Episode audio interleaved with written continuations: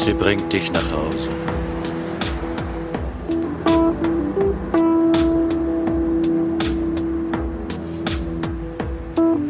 Wenn du zu lange gearbeitet hast, wenn du die Nacht durchtanzt hast, wenn du dich im Großstadtdschungel verirrt hast, Nachttaxi bringt dich nach Hause.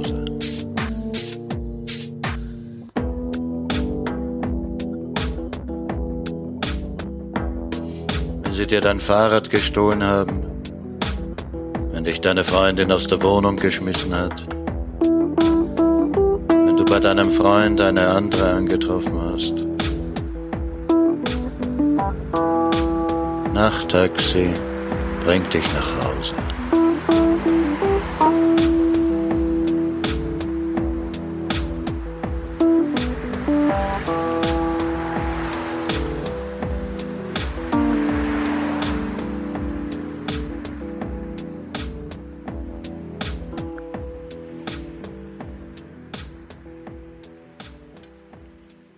Wieczór. I akşamlar. Bonsoir. Guten Abend bei Nachttaxi. Euer Taxler heißt Martin Auer.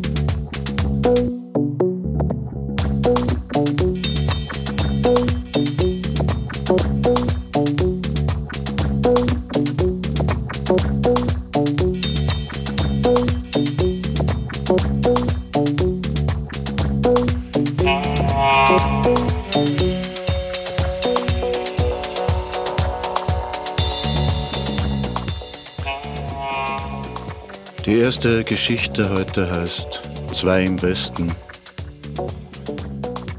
Sie stammt aus dem Buch So voll Hunger nach Leben, dass ich mich umbringen könnte.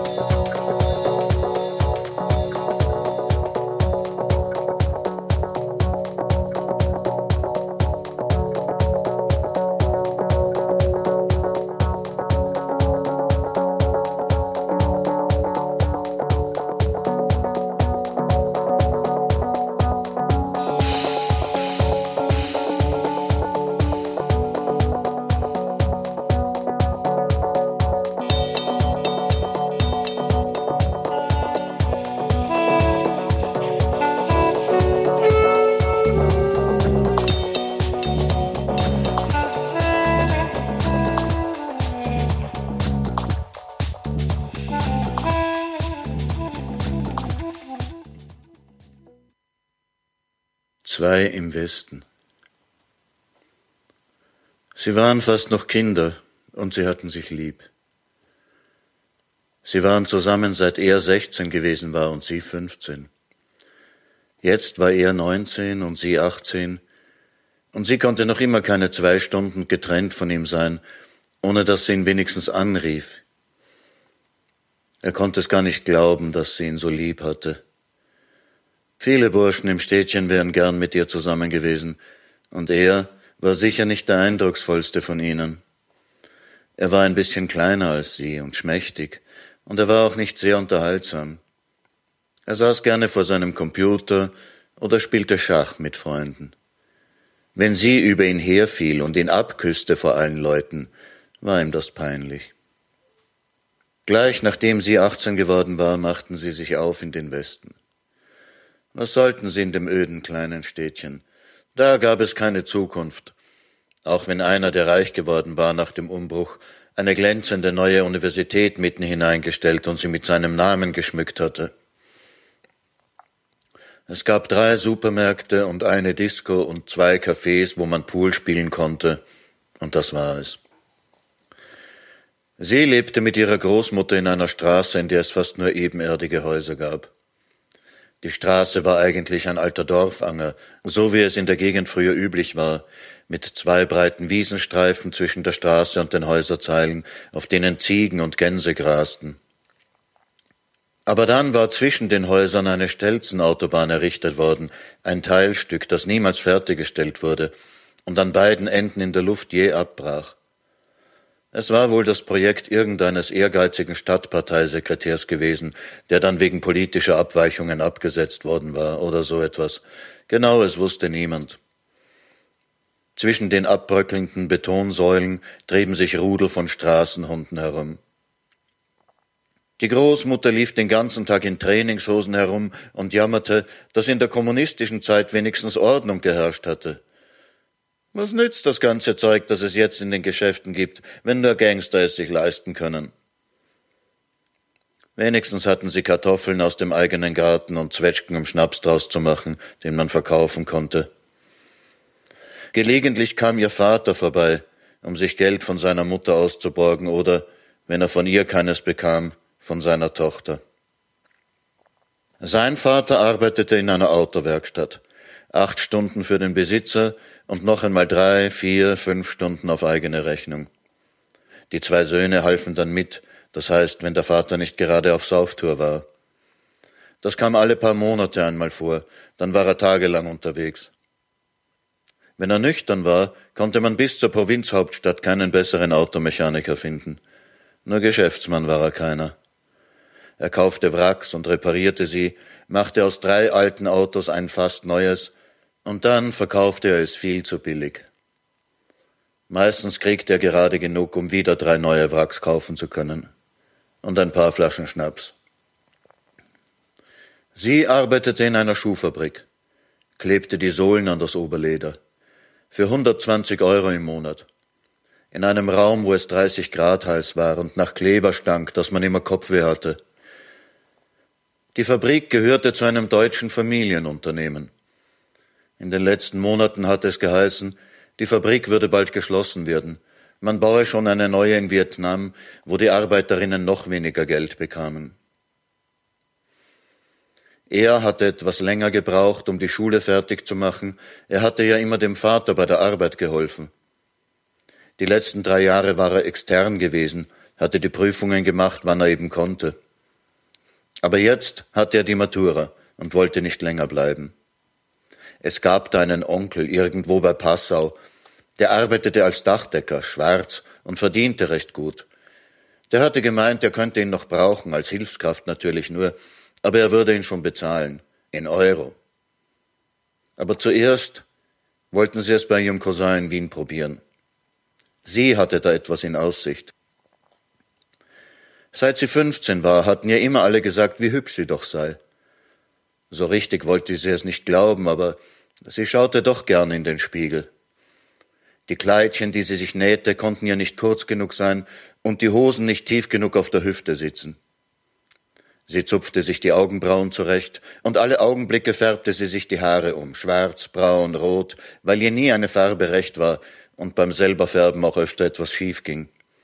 Am besten passte ihr schwarz. Sie machte das alles fast ohne Geld. Drei Euro hat mich der Stoff gekostet, sagte sie stolz, wenn sie ihm ein neues Teil vorführte. Von ihrem Geld gab sie das meiste der Großmutter. Und wenn der Vater wieder einmal keine Arbeit hatte, bekam er, was übrig war. Sie war so. Wenn sie einmal vor dem Burgershop saß, einen Cheeseburger in der Hand, und ein Freund kam vorbei, hielt sie ihm zuerst einmal den Burger hin zum Abbeißen. Manchmal fuhren sie mit ein paar Freunden ein paar Kilometer den Fluss hinunter zum Picknicken. Da hatte einer von denen Fotos von ihr gemacht, im Bikini. Sie hatte nicht viel posiert, sie war nur braun gebrannt und langbeinig im seichten Wasser herumgehopst, aber die Fotos, alle sagten, sie hatten etwas. Der Junge, der sie gemacht hatte, war wohl recht fasziniert von ihr, und ihren Freund machte das eifersüchtig, aber in den Fotos war etwas von dieser sehnsuchtsvollen Spannung zu spüren. Weißt du, was ich mache? sagte der Junge, der fotografiert hatte. Ich schicke die Fotos an eine Agentur. Ja, sagte sie, vielleicht kriegst du einen Job als Fotograf. Ich habe gemeint, dass du ein Model sein könntest. Sie hatte gelacht und gemeint, er wolle eben flirten, und das wollte er wohl auch. Aber er setzte sich wirklich ans Internet und verschickte die Fotos an Modelagenturen in Italien, Deutschland und Österreich. Und eine aus Wien hatte zurückgeschrieben und sie für die nächste Woche zum Casting eingeladen. Das hatte den Ausschlag gegeben.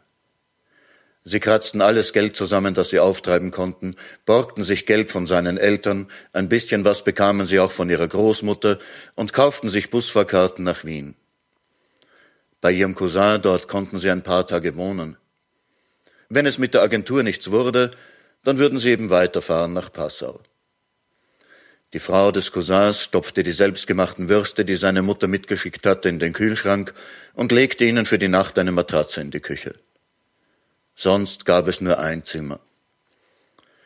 Am nächsten Tag zeigte der Cousin dem Jungen den Bauarbeiterstrich, bevor er in die Arbeit fuhr. Vor einem Baumarkt standen Männer an den Ecken herum, einzeln oder in kleinen Gruppen, und warteten, dass einer in einem Auto oder in einem Kleinbus anhielt und rief, Vier Mann, sechs Euro die Stunde, Hopp auf! Der Junge stand den ganzen Tag da und trat von einem Fuß auf den anderen. Er war zu klein und schmächtig, ihn nahm keiner mit. Sie half der Schwägerin beim Putzen und spielte mit dem Baby, während die Schwägerin einkaufen ging. Den Tag darauf suchten sie nach der Straße, wo die Agentur war. Er hatte sich wieder an den Bauarbeiterstrich stellen wollen, aber sie sagte, nein, allein gehe ich nicht hin, du musst mitkommen. Sie gingen zu Fuß fast eine Stunde lang, denn sie wollten kein Geld für die U-Bahn ausgeben. Doch bei der Agentur sagte man ihr, dass das Casting verschoben worden sei, der Fotograf sei krank, man hätte sowieso E-Mails an alle Eingeladenen geschickt. Das nächste Casting wäre in zwei Wochen. Schüchtern fragten sie die Schwägerin, ob sie noch zwei Wochen bleiben könnten. Die Schwägerin hob seufzend die Schultern. Sie kauften das Anzeigenblatt und versuchten mit Hilfe ihres Taschenwörterbuchs die Stellenangebote zu entziffern. Sie gaben der Schwägerin ein paar Euro fürs Telefon und riefen ein paar Nummern an in der Hoffnung, dass sie sich auf Englisch würden verständigen können. Aber es stellte sich heraus, dass es Nummern von Leuten waren, die selber Arbeit suchten. Schau, ich glaube, Inserate aufgeben kostet nichts, das steht doch da. Der Cousin half ihnen, einen Text aufzusetzen, und sie gingen ins Internetcafé, um das Inserat aufzugeben. Vorher kauften sie noch ein Wertkartenhandy, damit sie die Nummer angeben konnten. Putzen, kochen, Kinder aufpassen, reparieren im Haus, helfen im Garten, alles sauber und ordentlich. Auf dem Rückweg sah er ein Auto am Straßenrand, an dessen Scheiben von innen Zettel geklebt waren. Ein Renault Megane, sagte er, 70.000 Kilometer. 6.790 Euro. Er ging um den Wagen herum, betrachtete ihn sorgfältig, spähte ins Innere. Der ist nicht schlecht beisammen. Bei uns könnte man so einen um 8000 Euro verkaufen oder mehr, wenn man den richtigen Käufer findet. Glaubst du? Sicher. Bei uns ist viel mehr Nachfrage nach Gebrauchtwagen als hier. Neue kann sich bei uns eh keiner leisten. Beim Weitergehen grübelte er. Man müsste Autos finden, die beschädigt sind. Die könnte mein Vater reparieren. Die nächsten Tage durchstreifte er die Straßen auf der Suche nach Autos, die zum Verkauf angeboten wurden, während sie der Schwägerin half und auf Anrufe wartete. Hier in Wien muss es doch noch mehr Modelagenturen geben, sagte sie. Sie nahmen die CD mit und gingen ins Internetcafé. Acht Agenturen gab es in Wien und noch ein paar, die anscheinend in der Nähe beheimatet waren. Dann schaute er noch auf eBay, ob da nicht Wagen zu finden waren zu einem Preis, den man noch irgendwie auftreiben konnte. Er notierte sich ein paar Telefonnummern. Es kamen Anrufe und sie bekamen ein paar Jobs zum Putzen. Hier zwei Stunden, da zwei Stunden. Es lohnte kaum den Fahrschein. Du musst eine Wochenkarte kaufen, sagte die Schwägerin. Von den paar Euro fürs Putzen bekam die Hälfte die Schwägerin für den Haushalt. Die andere Hälfte ging fürs Internetcafé und das Telefonieren drauf. Aber es reichte nicht. Der kleine Geldvorrat von zu Hause wurde kleiner. Viel sahen sie nicht von der Stadt. Einmal wanderten sie hinaus zum Schloss Schönbrunn und gingen im Park spazieren. Sie war hingerissen von den Eichhörnchen. Ich möchte eines anfassen, nur einmal. Das nächste Mal bringen wir Nüsse mit, damit wir sie füttern können. Aber sie kamen kein zweites Mal mehr hin. Dann kam endlich das Casting. Da saßen sicher zwanzig Mädchen im Vorraum und noch welche standen draußen im Flur. Ein paar hatten anscheinend die Mutter mit. Die sind alle so hübsch, flüsterte sie ihm zu. Ich werd sicher nicht genommen. Alle bekamen Fragebögen, in die sie Namen, Adresse, Telefonnummer, Alter, Größe, Körpermaße, Haarfarbe, Augenfarbe und besondere Merkmale eintragen mussten und ankreuzen, ob sie auch Akt- oder Halbaktaufnahmen machen würden. Eine junge Frau machte von jeder ein Porträtfoto mit einer kleinen Digitalkamera. Eine nach der anderen wurden sie dann aufgerufen. Als sie dran war, musste sie sich erst an eine Messlatte stellen. Es geben immer welche ein oder zwei Zentimeter mehr an, sagte lachend der Bursche mit den gegelten, schwarz gefärbten Haaren, der sie vermaß. Und als sie nicht verstand, sagte er es noch einmal auf Englisch. Auch Brust, Taille, Hüfte maß er nach. Sie musste sich von vorne und von der Seite fotografieren lassen, lächeln, lachen, dann sich hinterm Parava umziehen und dasselbe noch einmal im Bikini. Der Fotograf machte ein paar Bemerkungen zu dem Assistenten und der trug etwas in den Fragebogen ein. Danke, hieß es dann, ruf nicht an, bitte, du bekommst eine Verständigung von uns. Aber die Frau, die ihr den Fragebogen abgenommen hatte, nahm sie noch einmal beiseite und sagte ihr, Du bist sehr hübsch, aber du musst was mit den Zähnen machen. Das Mädchen nickte und sagte Danke auf Deutsch. Dann erst fiel ihr auf, dass die Frau mit ihr in ihrer Muttersprache geredet hatte. Die Zähne, ja. Der eine Schneidezahn stand ganz leicht über dem anderen. Und wenn man genau hinsah, merkte man ein paar hellere Streifen auf ihren Zähnen. Das kommt von schlechter Ernährung in der Kindheit, hatte ihr ein Zahnarzt zu Hause erklärt. Der hatte ihr einen Backenzahn gezogen. Die Lücke sah man nur, wenn sie wirklich breit lachte. Aber das hatte man bei der Agentur von ihr verlangt. Sie kaufte sich ein Aufhellungsgel für die Zähne. Vielleicht würde man dann wenigstens die Streifen nicht so sehen. Es kamen noch zwei Einladungen zu Castings und eine Agentur bot an, für einen einmaligen Unkostenbeitrag von 20 Euro die Fotos auf ihrer Internetseite zu veröffentlichen. Sie schickten die 20 Euro und gleich darauf tat es ihnen leid um das Geld. Auf eBay fand er einen Ford Focus, der ihn interessierte. Ein TDCi Sport 1,8 Diesel um 2600 Euro, das gibt's nicht. Der hat 115 PS. Er rief an und ging den Wagen besichtigen. Ja, er ist havariert, aber er ist fahrtüchtig. Man muss schauen, ob das Fahrgestell verzogen ist, aber sogar dann, das kriegen wir hin. Vorne die Stoßstange, der Spoiler, das ist nichts. Die Airbags sind gegangen. Da muss man neue reintun und ein neues Armaturenbrett. Den kann man um 8000 verkaufen. Und der, dem er gehört, das ist ein Landsmann. Er hat gesagt, ich kann mir Zeit lassen. Er nimmt ihn aus der Versteigerung raus und reserviert ihn für mich. Der kauft die Wagen von einer amerikanischen Versicherung. Wenn da einmal die Airbags gegangen sind, dann ist das ein Totalschaden, ganz egal, wie der Wagen wirklich ausschaut. Er hat mir das erklärt. Er zahlt 500 Dollar für so einen Wagen und noch einmal 500 Dollar für den Transport. Er lieh sich vom Cousin die Digitalkamera aus, ging den Wagen fotografieren und schickte die Bilder per E-Mail seinem Bruder, damit der sie dem Vater zeigte. Aber der Vater hatte das Geld nicht. Du musst es auftreiben, drängte er den Vater am Telefon. Das ist eine riesige Chance. Frag die Mama. Nein, ich werde sie fragen. Mit seinen Eltern war das so. Die Mutter hatte sich vom Vater scheiden lassen wegen seiner Sauferei, aber sie lebte weiter mit ihm zusammen. Seit der Scheidung klappte ihr Verhältnis wieder einigermaßen. Die Wohnung gehörte zur Hälfte ihr, aber sie hatte auch ein eigenes Zimmer im Haus ihrer Mutter und sie hatte ihr eigenes Sparbuch. Die Mutter sagte, sie würde sich überlegen, was zu machen wäre. Aber die ganze Summe hätte sie sowieso nicht. Auch bei den anderen beiden Castings hieß es, ja schon, hm, aber die Zähne. An dem Ford können wir mindestens 4000 Euro verdienen. Die Hälfte für meinen Vater und meine Mutter, die Hälfte für mich.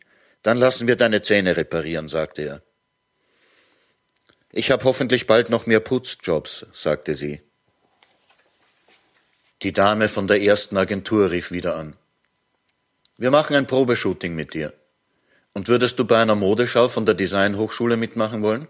Du kriegst nichts bezahlt dafür, aber du kannst ein bisschen Laufstegerfahrung sammeln. Natürlich wollte sie. Die Proben waren aufregend. Eine Amerikanerin ist da, ein Profimodel. Sie bringt uns das Gehen bei, weißt du, diesen Modelgang mit den Füßen genau auf einer Linie. Und dann stehen und schauen. Einmal links oben, einmal rechts oben. Niemals lächeln und weitergehen. Pass auf deine Haltung auf, sagte die Amerikanerin zu ihr. In Wirklichkeit hast du einen Rundrücken. Wenn du nicht aufpasst, wirst du als alte Frau krumm sein wie eine Märchenhexe. Und Plattfüße hast du auch, du solltest Einlagen tragen. Ich weiß, sagte sie. Als Kind hätte ich ins orthopädische Turnen gehen sollen. Aber mein Vater hat sich um nichts gekümmert. Sie hat gesagt, ich soll mir vorstellen, dass ich an einer Schnur hänge, die an meinem Kopf befestigt ist und mich nach oben zieht. Immer, wenn er sie jetzt bucklig gehen oder stehen sah, sagte er zu ihr, Denk an die Schnur. Das Probeshooting verlief gut und die Bilder kamen in den Online-Katalog der Agentur. Ich muss halt einen Vermerk machen wegen der Zähne. Setkarten drucken wir noch nicht. Schauen wir einmal, wie die Reaktionen sind. Sie freute sich über ihre Bilder im Internet, schickte auch ein paar E-Mails an Freunde und Freundinnen und die gratulierten. Wie viel kannst du kriegen, wenn du fürs Fotografieren gebucht wirst? fragte der Cousin. 100 Euro die Stunde am Anfang oder auch mehr, aber 30 Prozent kriegt die Agentur. Hm, nicht schlecht. Die Mutter hatte sich entschlossen, das Autogeschäft zu unterstützen. Sie konnte 1500 beisteuern. 500 borgte sie sich aus und 600 hatte der Vater. Sie überwies das Geld mit Western Union. Sie bekamen aber nur 2496 Euro ausbezahlt. Die Überweisung hatte 104 Euro gekostet. Doch am nächsten Tag bekam sie einen Anruf. Ich habe eine Buchung, sagte sie, heute Abend, zwei Stunden. Dann können wir den Wagen morgen kaufen? Ja, Sie machten einen Vertrag mit dem Formular vom Autofahrerclub. Damit wir keinen Punkt vergessen, sagte der Händler lachend. Er schrieb sogar hinein, dass er den Wagen zurücknehmen würde, wenn sich herausstellte, dass er technische Mängel hätte, die über die bereits festgestellten hinausgingen. Er übergab ihnen alle Papiere. Das Certificate of Destruction vom State of Florida Department of Highway Safety and Motor Vehicles, die Unbedenklichkeitserklärung vom deutschen Zoll und amerikanische Nummernschilder. Die bringst du mir wieder zurück, wenn du den Wagen angemeldet hast. Jetzt musst du dir nur noch vom Autoclub eine Grenzversicherung holen, damit du fahren kannst. Die kostet 96 Euro und gilt einen Monat. So viel habe ich nicht mehr. Na, macht nichts. Lass den Wagen hier stehen und hol ihn dir, wenn du die Versicherung hast. Nach zwei Tagen hatte sie wieder eine Buchung.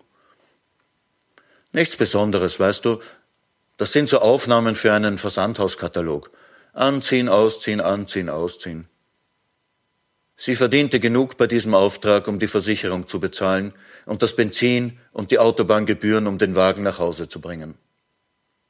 Als sie den Wagen abholten, kramte sie ihre Lieblings-CD aus ihrem Handtäschchen und legte sie ein.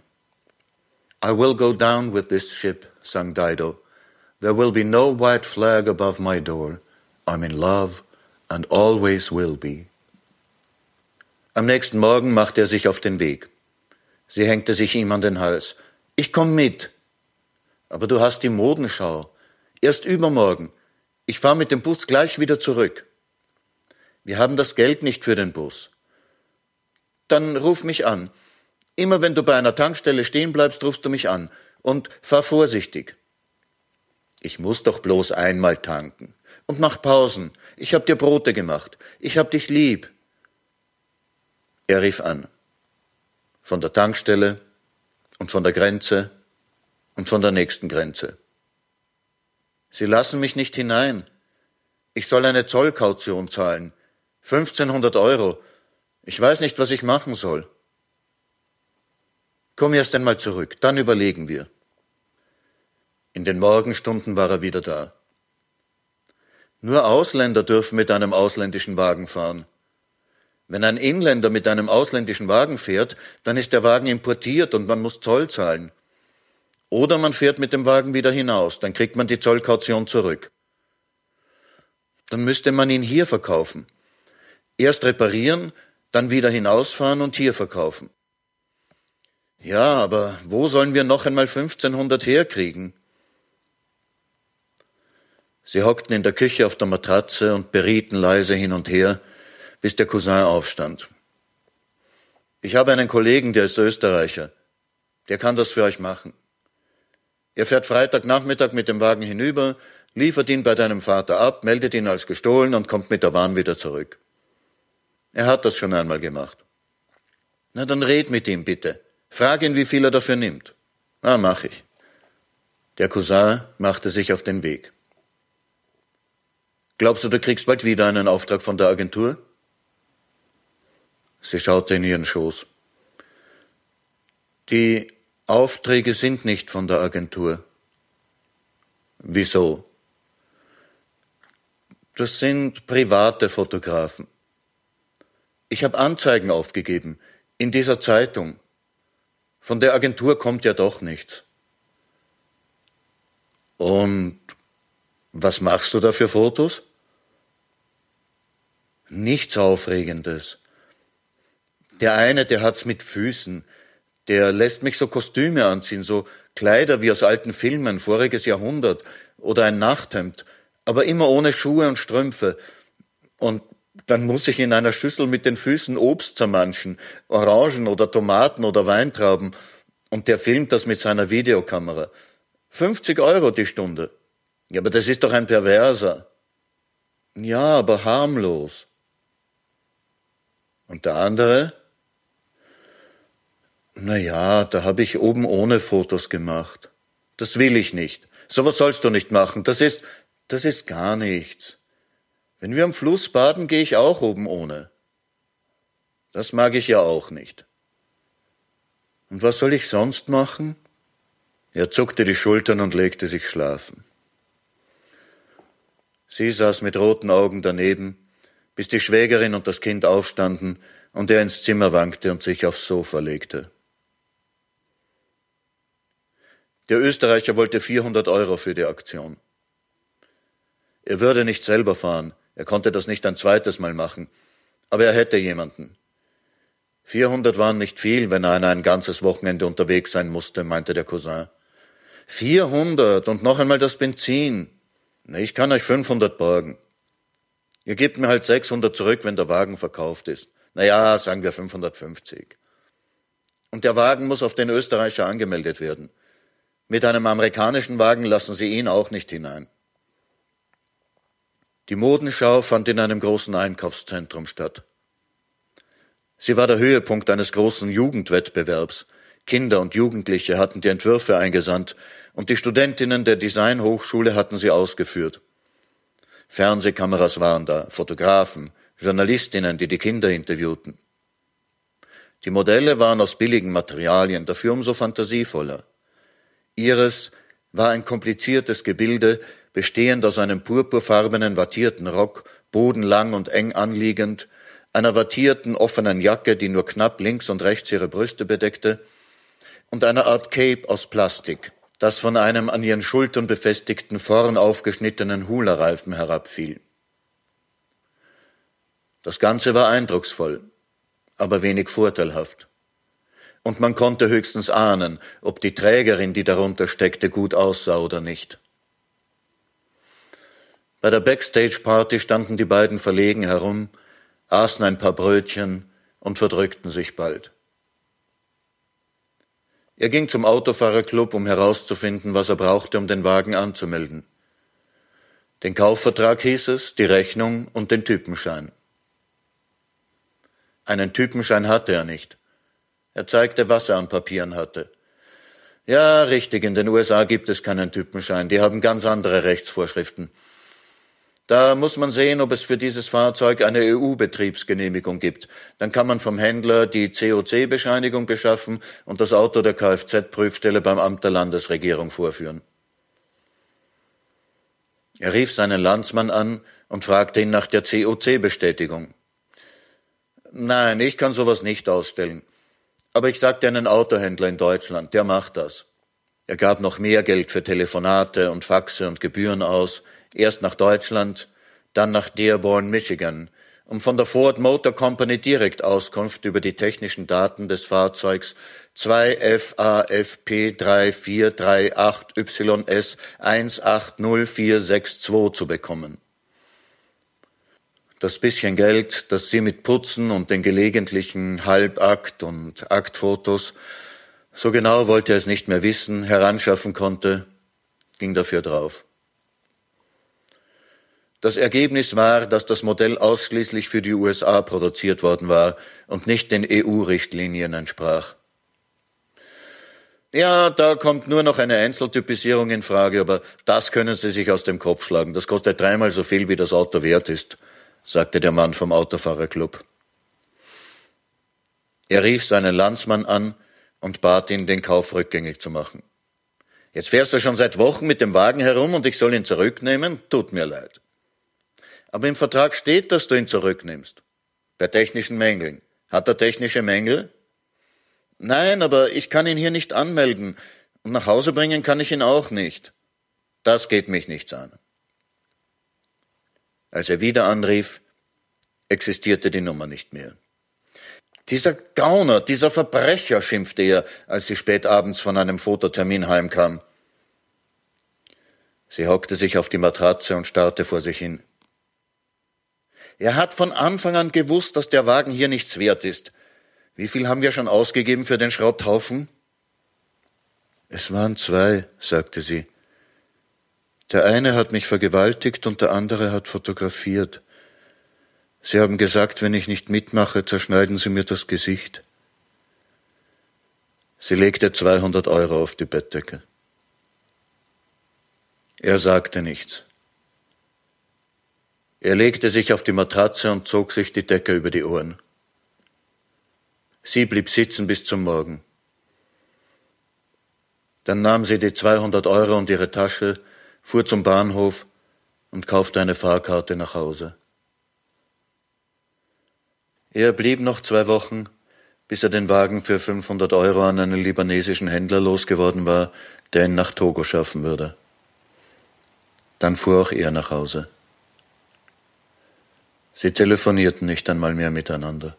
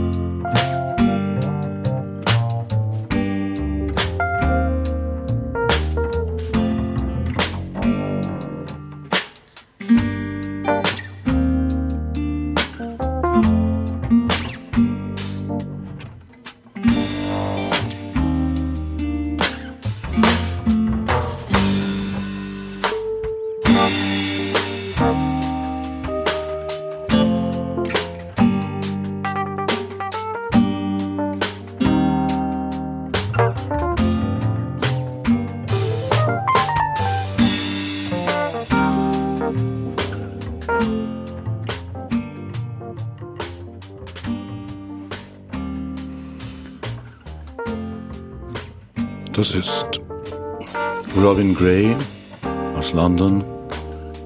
Ich muss ihn nicht vorstellen, ich habe ihn schon öfter gespielt.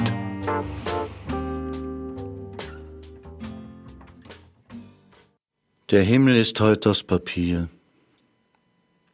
Und mit Filzstift hat jemand drauf Wolken gemalt. Auf den Dächern der Häuser gehen die Engel mit ihren Harfen spazieren, als ob sie ihnen gehörten.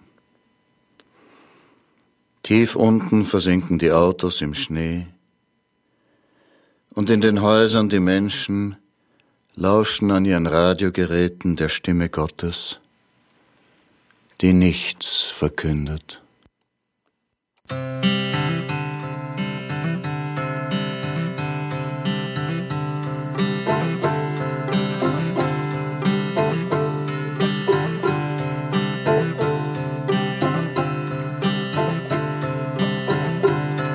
Trading names with the wind. Fall to ball in the eyes of a friend, restless branches that soon will retire.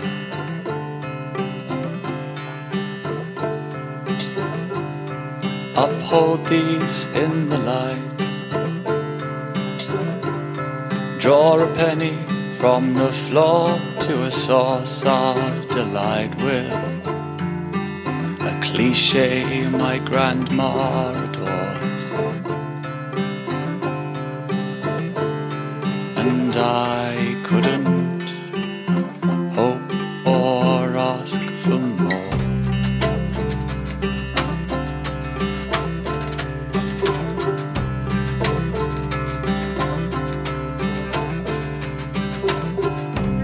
Featherview, welcome find. Stay with stillness, the ticking brings time to attention. Feet falling flat on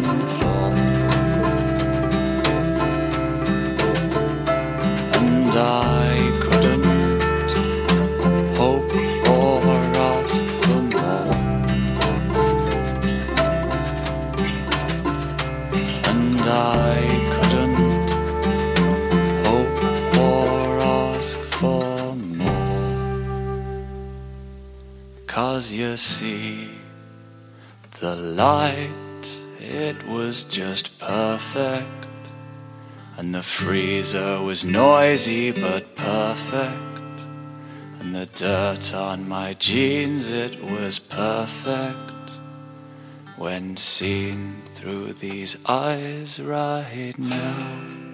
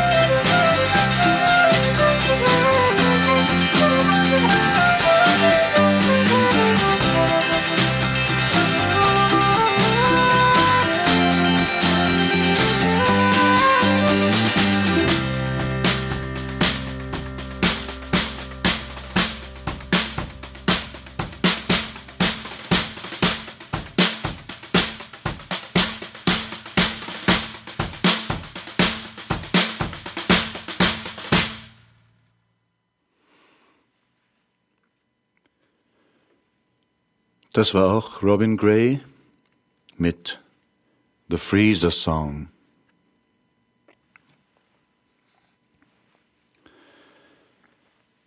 Das Wort Gottes. Als Gott der Herr einmal auf die Erde herunterschaute und sah, wie sich die Menschen plagten und abmühten und einander wehtaten, da wollte er ihnen helfen. Er braute schnell eine Medizin zusammen, die jede Krankheit heilt, außer dem Tod durch Altersschwäche und füllte sie in eine Flasche, die niemals leer wird. Aber der die Flasche fand, war ein Apotheker. Der wusste gleich, was er daran hatte.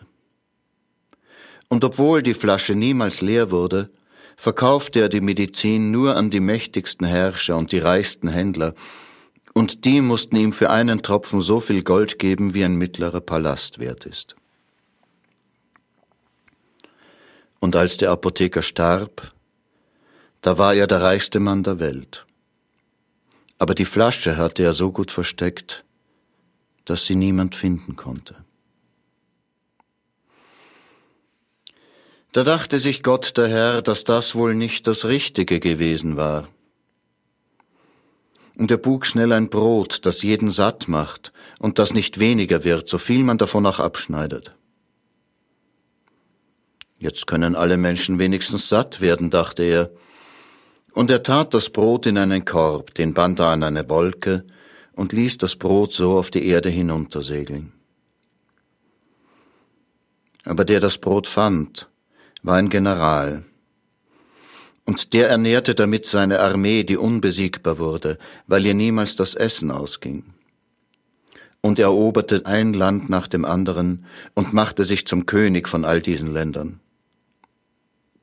Doch in einer großen Schlacht, als die Armeen mit Kanonen und Flammenwerfern aufeinander schossen, da verbrannte das Brot. Und so war der Menschheit wieder nicht geholfen.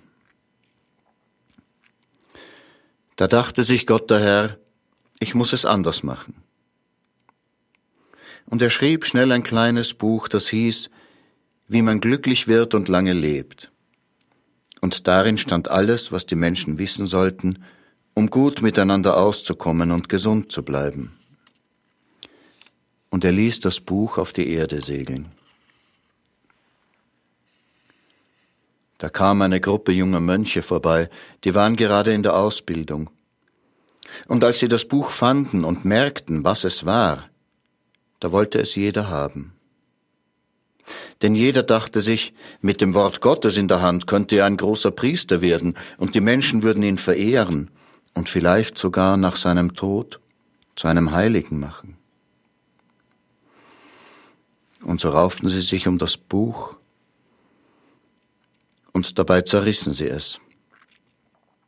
Und jeder, der einen kleinen Fetzen davon ergattern konnte, rannte damit davon in ein anderes Land. aber mit so einem kleinen Fetzen vom Wort Gottes konnte man ja nicht vor die Leute treten. Und so musste ein jeder seinen kleinen Fetzen vom Wort Gottes irgendwie ausbessern und mit Wörtern und Sätzen und Kapiteln ausstopfen und aufblasen, bis wieder ein dickes Buch daraus geworden war, das man herzeigen konnte und damit es nach was aussah, ließen sie die Bücher in teures Leder binden und mit Edelsteinen verzieren und an den Ecken vergolden. Und jeder behauptete, dass nur sein Buch das wirkliche und wahrhaftige und einzige Wort Gottes enthalte und alle anderen erstunken und erlogen seien. Und natürlich ist es schwer, in diesen dicken Büchern das kleine Fätzchen vom Wort Gottes zu finden, das noch drin stecken mag. Und so gab es erst recht wieder Streit und Uneinigkeit und Gewalttätigkeiten unter den Menschen, und sie hauten einander nicht nur Knüppel und Schwerter und Bomben um die Ohren, sondern auch das Wort Gottes. Und als Gott der Herr auf die Erde herunterschaute und sah, was sie mit seinem Wort gemacht hatten, da sagte er wohl, ach was, Macht euch euren Kram jetzt einmal selber. Er wird ja auch sehr beschäftigt sein und noch andere Dinge zu tun haben und hat wahrscheinlich gerade keine Zeit, um eine Sintflut zu schicken.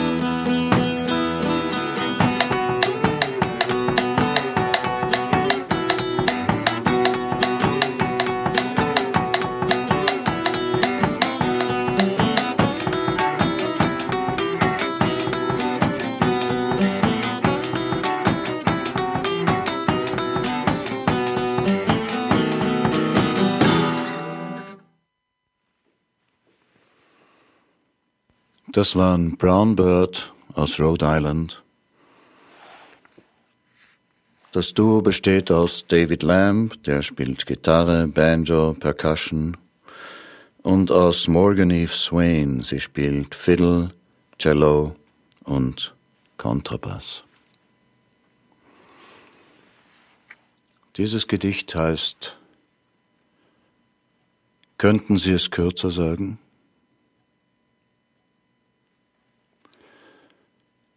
Leute waren da, Dinge geschahen, Bewegungen wurden vollführt. Es schmerzte.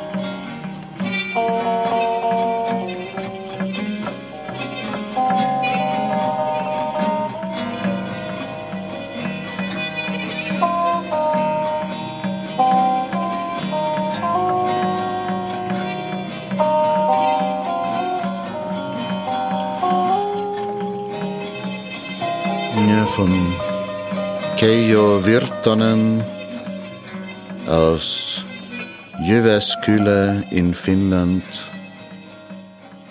werden wir sicher noch öfter etwas spielen.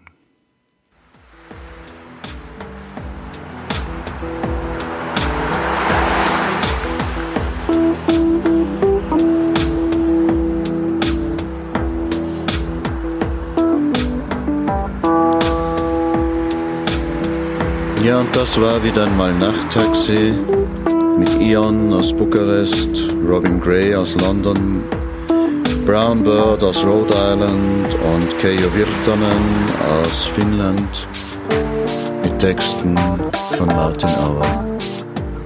Gute Nacht.